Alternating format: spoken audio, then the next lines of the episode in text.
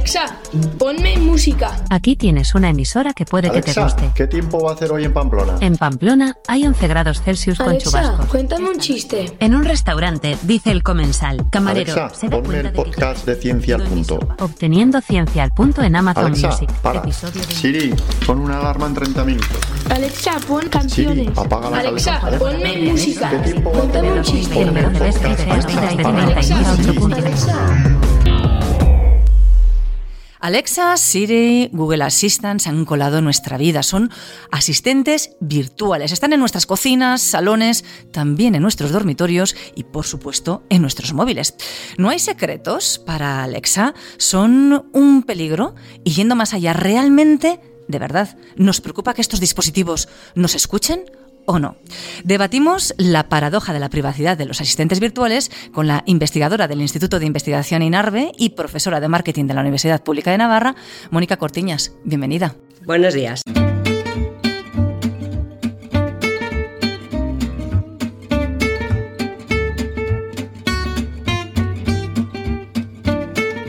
Ciencia al Punto. El podcast de divulgación científica de la Universidad Pública de Navarra. Disfruta de la ciencia. Hablamos de los riesgos de estos asistentes virtuales. ¿Es cierto que nos escuchan en todo momento? En principio, estos asistentes están diseñados para solo activarse cuando escuchan unos determinados términos clave. Sin embargo, algunas investigaciones demuestran que estos dispositivos tienden a activarse entre 19 y 40 veces al día, muchas veces eh, de forma incorrecta. Y cuando se activan de forma incorrecta porque han creído oír algo que no era real, ¿qué pasa? En principio se desconectan cuando detectan que esa activación ha sido incorrecta, pero esto puede durar entre 6 segundos y a veces más, incluso un minuto, dos minutos de, de grabación. ¿Y cuáles son los riesgos reales de que escuchen, de que estén estos aparatos en nuestros domicilios? Este tipo de dispositivos tienen dos tipos de riesgos. Los primeros, los asociados a cualquier aplicación online, por ejemplo, que recopile datos de localización, datos de ubicación, datos del usuario, del tipo de uso que hacemos y además en este caso tenemos los riesgos asociados a las grabaciones de voz.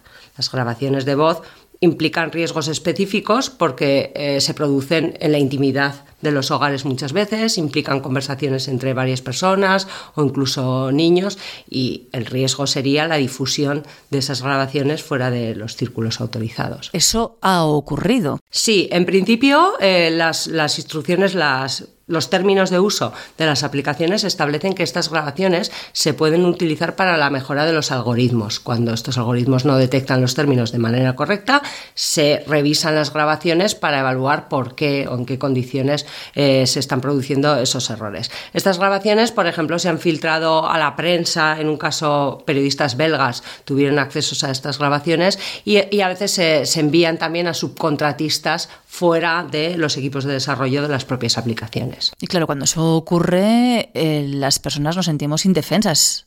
Sí, porque muchas veces incluso ha habido un caso en el que estas, estas grabaciones estaban asociadas a datos de localización de los, de los hogares. Entonces los contratistas que estaban escuchando estas grabaciones tenían datos de escuchas dentro de los domicilios y sabían cuáles eran esos domicilios. Por lo tanto, podían asociar una grabación concreta a una persona en, en concreto. Cariño, ya he recibido otra llamada del banco. No sé lo que va a ser. Que no nos demoran más el pago de la hipoteca. Y no puede ser, porque yo con lo que llegamos, con, con los 1.100 Pero euros si ya mínimos, habíamos hablado con ellos que nos iban a bajar también. pues no, a- han dicho que no, que ya no bajan más. O, o pagamos o van a proceder a ejecutar pues para... En principio, para bienes. estas grabaciones podrían incluso utilizarse para simular la voz de la persona en una grabación posterior automática o en una llamada. Son datos especialmente sensibles. Sí. Hola, ¿Qué pasa, reina? tengo que hablar contigo. Habla, habla. De Reina poco. Escucha, me acaban de llamar del colegio. Sí, Me han dicho que Sergio lleva dos meses sin ir al colegio. son unos exagerados. ¿Y dónde se está metiendo entonces? ¿Dónde está todas las mañanas? ¿Y es un peligro real, muy cercano a cualquiera de nosotros? Es un peligro cierto. La probabilidad con la que puede pasar eh, es difícil de estimar, pero no es despreciable. Y por cierto, cada vez hay más de este tipo de asistentes virtuales en nuestras casas. Sí, especialmente crecieron con la pandemia, crecieron muchísimo. En Estados Unidos la penetración es mucho más alta que, que en Europa, pero aún y todo en Estados Unidos estamos hablando de 6-7 de cada 10 hogares. En Europa los datos de penetración son menor. Y en los dispositivos, en los teléfonos móviles, pues tenemos penetración prácticamente completa. Todos tenemos un, un asistente de este tipo. ¿Y nos preocupa que nos escuchen en todo momento o no? En principio decimos que nos preocupa. Por ejemplo, el CIS indica que el 75% de los españoles estamos muy preocupados por nuestra privacidad en el uso de aplicaciones digitales. En la práctica no tanto, porque lo que observamos es que utilizamos estas aplicaciones indistintamente de que tengan condiciones de uso más o menos restrictivas. Decimos que nos preocupa la privacidad, pero no nos comportamos como que si nos importara. Así que coherencia la justa. No, hablamos de la paradoja de la privacidad.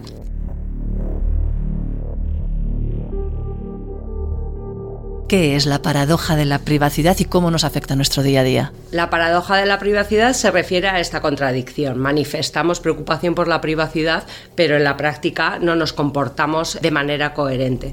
Tenemos dos, tres tipos de explicaciones. La primera es el desconocimiento, el desconocimiento sobre eh, efectivamente qué riesgos para la privacidad suponen nuestras acciones. En esta explicación lo que asumimos es que utilizamos estas aplicaciones porque no sabemos qué es lo que está pasando con los términos de uso. La explicación alternativa es que sabemos cuáles son los riesgos, pero los asumimos de manera consciente porque obtenemos un beneficio por las aplicaciones que estamos utilizando. Por ejemplo, cuando utilizamos Google Maps, asumimos que cedemos datos de ubicación, pero esta aplicación nos presta un servicio suficiente como para hacer beneficioso esta, esta cesión. Y hay otra explicación alternativa que tiene más que ver con que nos comportamos de forma irracional porque no somos capaces de evaluar bien los riesgos a medio plazo, no, no valoramos en la misma manera los riesgos que asumimos a medio plazo con los beneficios que obtenemos ahora. Cuando utilizamos una aplicación de este tipo estamos obteniendo un beneficio presente, pero podríamos asumir algún riesgo que podría pasar en el futuro, pero eso ya no nos preocupa tanto. O incluso que, aunque seamos conscientes de los riesgos para la privacidad, no nos gusta que nos recuerden este tipo de cosas cuando estamos disfrutando de un determinado servicio. Cuando utilizamos una aplicación que nos divierte, que nos entretiene, tenemos un factor de hedonismo que hace que tendamos a obviar las malas noticias y que prefiramos no, no pensar en ello. Vivir el instante, vivir el momento, hedonismo instantáneo. Exactamente. Bueno, nos comportamos así. Queréis salir de dudas y por eso os habéis puesto a investigar. ¿En qué consiste vuestra investigación? Bueno, como un primer paso para investigar sobre estas explicaciones, hemos decidido utilizar los datos que la gente ya ha puesto a nuestra disposición, que serían las opiniones que la gente ha manifestado en Twitter sobre el uso de estos dispositivos. Hemos preparado una base de datos en las que hemos recogido los tweets que mencionan Google Assistant, Siri o Alexa en dos años, desde el 2019 al 2021, y es esa base de datos la que estamos analizando. ¿Que asciende a cuántos tweets? 600.000 originalmente y después de una depuración inicial nos hemos quedado con 450.000. ¿Y tras el estudio, qué os dicen esos datos? Nosotros cruzamos esta base de datos con una base de datos que hemos construido sobre las noticias positivas y negativas relacionadas con estos asistentes. Y tratamos de ver cuál es el sentimiento que expresan los tweets, si son positivos, negativos o neutros, antes, durante y después de que se produzcan este tipo de, de incidentes con las, con las empresas. Vemos si los tweets son más o menos negativos y si se publican más o menos eh, tweets al respecto. Y lo que observamos es que hay una reacción muy negativa en sentimiento y que también aumenta mucho el volumen de tweets cuando hay una noticia negativa relacionada con la privacidad de los asistentes, lo que parece corroborar la idea de que no somos conscientes de que eh, estamos asumiendo estos riesgos para, para la privacidad. Nos sorprenden las noticias negativas y reaccionamos negativamente al respecto. Pues es el momento en el que tomamos conciencia. Claro. Exactamente. Sería eh, cuando, cuando nos ponen la evidencia de lo que podría pasar es cuando reaccionamos negativamente al respecto. ¿Y hay alguna empresa que sale particularmente mal parada en estos comentarios? Sí, efectivamente, la empresa que más se posiciona en protección de privacidad es la que sale peor parada. En este caso, Apple tiene una política de privacidad más fuerte, hace un posicionamiento mayor en la defensa de la privacidad de los usuarios y cuando hay noticias negativas relacionadas con, con esta marca, el cambio en el sentimiento de los tweets es mucho mayor. Sin embargo, en el caso de Google, que tiene una política de privacidad mucho más laxa, eh, la reacción es mucho menor. Los usuarios esperan menos cosas positivas eh, relacionadas con esta empresa y no les dan tanta importancia. Aunque tiene sentido, también hay cierta paradoja, ¿no? Porque la que más se preocupa es la que luego más castigada es por el resto de usuarios cuando, cuando falla. Asume más riesgos, tienen que tener, ser más cuidadosos con la política de privacidad porque posicionarse en eso significa un riesgo para la empresa, tiene que estar a la altura de lo esperado. El papel de las administraciones pensamos que es especialmente importante. Como nuestros resultados confirman la explicación referida a la falta de conocimiento de los usuarios, es difícil esperar que sean las marcas, que sean las plataformas las que hagan campañas para informar a los consumidores de los riesgos que asumen con sus productos. Entonces, el papel de las administraciones públicas y otras organizaciones en la educación de los usuarios, desde los niños hasta los usuarios adultos, es especialmente importante. Un aspecto más que no quiero que nos vayamos sin comentarlo. Estos asistentes virtuales sirven para muchas cuestiones, domótica, órdenes, diversión, música, pero también especialmente para aquellas personas que tienen una movilidad reducida o que tienen alguna discapacidad. Exactamente, por eso decía que es importante valorar conscientemente las ventajas que nos ofrecen. Son muchas para personas que tienen problemas de, acceso a Internet. Por ejemplo, los asistentes virtuales dan una puerta fantástica a poder interactuar por voz, hacer consultas, hacer llamadas de teléfono, informarse. Eh, relacionarse incluso con la administración pública, que cada vez es más necesario para todos los usuarios. Entonces, como herramienta hay que también ponerlas en valor. Es otra forma de entrada y de interactuación con la tecnología. Mónica, ¿tienes algún asistente en tu casa? Y me meto directamente en tu hogar.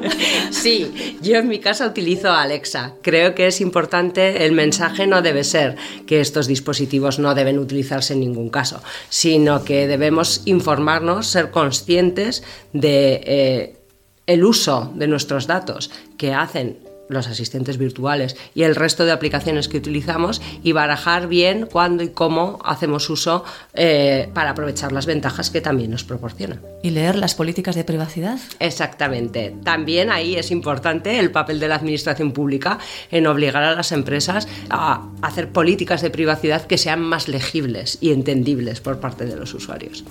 Nos escucha alguien, se está planteando incorporar un asistente virtual a su vida. ¿Cuál sería tu consejo? Que valore las opciones disponibles en el mercado, que configure bien los dispositivos para asegurarse de eh, qué opciones por defecto tienen. Por ejemplo, hay opciones importantes para borrar las grabaciones posteriormente. Eh, se puede configurar para que esas grabaciones no, no, permanezcan en el dispositivo o en manos de la empresa indefinidamente y que aprenda a disfrutar de los beneficios que también nos van a proporcionar. Gracias por acercarnos a los asistentes virtuales, a su paradoja, también por supuesto por hacernos pensar. Gracias. Ciencia al Punto, el podcast de divulgación científica de la Universidad Pública de Navarra. Directo a tu mente. Con la colaboración de Gobierno de Navarra y la Fundación Española para la Ciencia y la Tecnología, Ministerio de Ciencia e Innovación.